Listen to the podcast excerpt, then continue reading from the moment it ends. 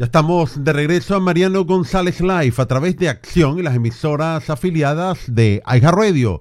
Recordándoles que se transmite de lunes a viernes de 5 a 7 de la tarde.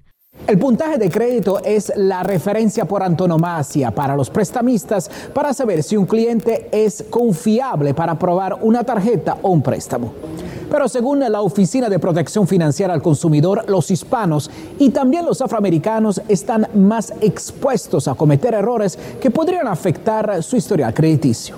En muchos casos ni siquiera se dan cuenta y esta mancha en el historial crediticio podría durar durante un largo periodo, impidiendo a las personas de poder tener buenas tasas de interés.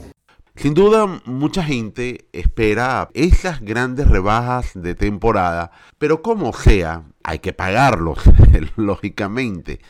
Y en muchos casos, bueno, el plástico es realmente tentador. Y sobre todo si este plástico junto a las opciones de ventas que ofrecen o de pagos que ofrecen las grandes cadenas, que en muchas ocasiones 6 meses, 12 meses, 18, y para usted de contar cuántos meses sin intereses. Se ve uno tentado definitivamente a sumar, a dividir y llegar a la conclusión, wow, eh, puedo tener ese mueble, puedo tener esos artefactos electrodomésticos o juguetes, etcétera, por tan solo una pequeña cuota mensual sin que tenga que pagar los altos intereses, que significa una tarjeta de crédito. Que por supuesto usted tiene que leer las letras pequeñas, porque ese financiamiento flexible que le va a otorgar la posibilidad de un tiempo limitado a no pagar intereses, significa que si usted no cumple en el plazo convenido, digamos 12 meses sin intereses, si usted no cumple con ese plazo, por supuesto el banco le va a recargar o le va a cobrar los intereses desde el primer día hasta la fecha vigente. En muchas ocasiones puede ser interés sobre interés, eh, lo cual básicamente, si una tarjeta de crédito por lo general cobra 22% de interés, estaríamos hablando que esta fácilmente estaría sobre el 25%. Así que hay que tomar precauciones. Entiendo de alguna forma lo cómodo que puede significar diversificar eh, cualquier cantidad de deuda y obtener productos a bajo costo o con posibilidades de financiamiento, pero a la final esto es una deuda que tenemos que pagar.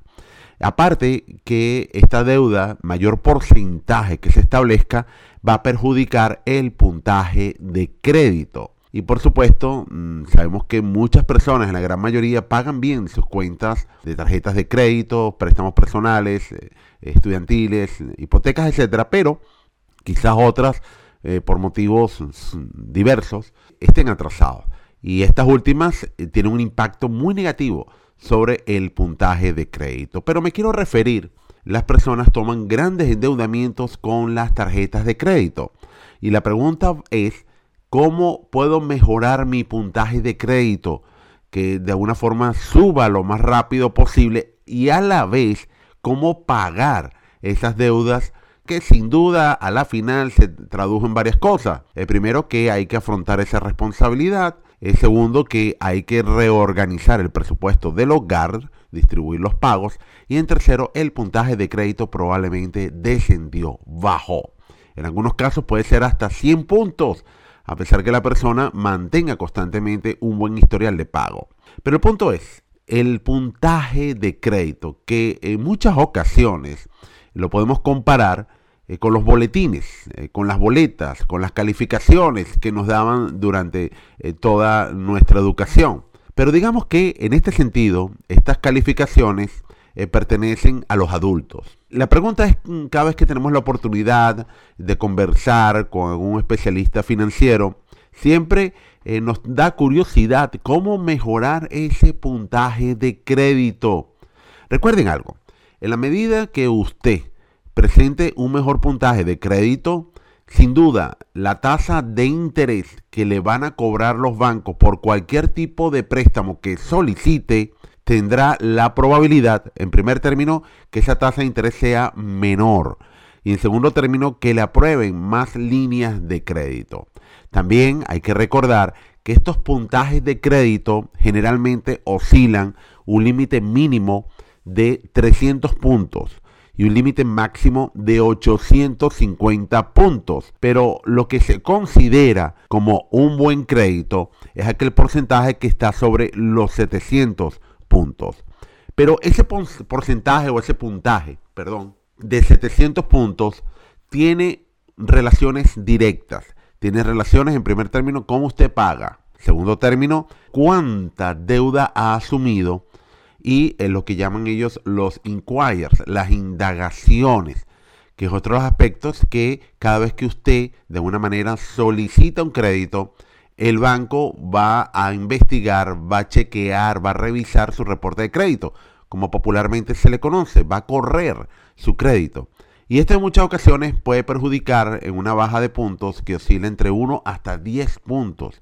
En la medida que la persona tenga un crédito no aceptable, es un error constantemente seguir aplicando para nuevas líneas de crédito que van a ser negadas y a su vez lo que está provocando es que el puntaje vaya a descender aún más. Es decir, la recomendación es, si usted tiene un puntaje de crédito muy bajo, pare de hacer indagaciones y consulte inmediatamente con un profesional en ese tipo de asuntos. Pero les decía, eh, por lo general eh, hacemos mm, tomas de decisiones que van a afectar directamente eh, como comportamiento de consumidor va a afectar a nuestro historial crediticio. Y ese historial crediticio va a ser cómo vamos a utilizar el crédito aprobado. El crédito aprobado supuestamente debería estar rondando no más allá del 30%, ya que a su vez esto va a perjudicar también el 30% en su puntaje. Es decir, la utilización de su crédito es la cantidad de deuda que usted tiene en comparación con la cantidad de crédito que tiene disponible. Vamos a hacer un ejemplo para eh, no enredar tanto el asunto. Si usted tiene una tarjeta de crédito de cualquier banco de estos comerciales, o las más populares, o de, o de una cadena de tiendas, digamos que le han aprobado mil dólares. Perfecto. Usted tiene una línea de crédito disponible de mil dólares. Pero si usted gasta 300 dólares, usted ha utilizado el 30% de su crédito disponible. Ahora, lo ideal para que ese marcador, ese puntaje se pueda elevar, es que usted utilice esa tarjeta por debajo del 10%.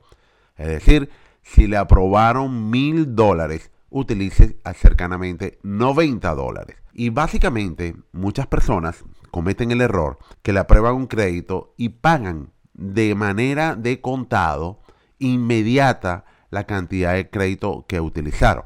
Eso está muy bien. Pero recuerden que aquí se está evaluando su comportamiento en el momento que le otorgan dinero prestado. Y allí usted no está demostrando cómo se comporta cuando le están prestando dinero, porque básicamente está pagando al contado.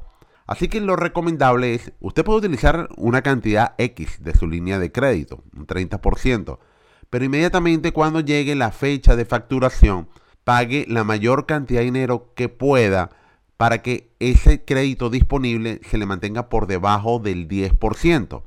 Y ese tipo de comportamiento que el banco lo va a ver como positivo, porque entiende que usted se sabe controlar, es responsable con el manejo de crédito, lo van a premiar.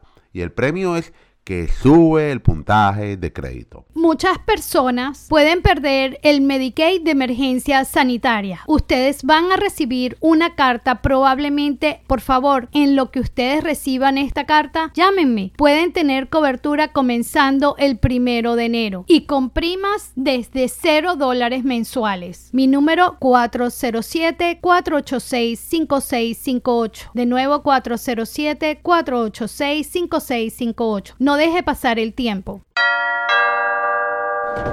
Buenas tardes, estamos recogiendo dinero para el entierro de un familiar. La funeraria nos pide 10 mil dólares y solo tenemos 300 dólares con lo que nos dio el gobierno. ¿Usted nos puede donar algo? No hace falta que sus hijos pasen por esta situación. Usted puede quedar asegurado hasta por 20 mil dólares. No hay exámenes médicos, no hay papeleo y un representante licenciado de la Florida lo visitará para explicarle todos los beneficios. 407-486-5658. 407-486-5658. 407-486-5658.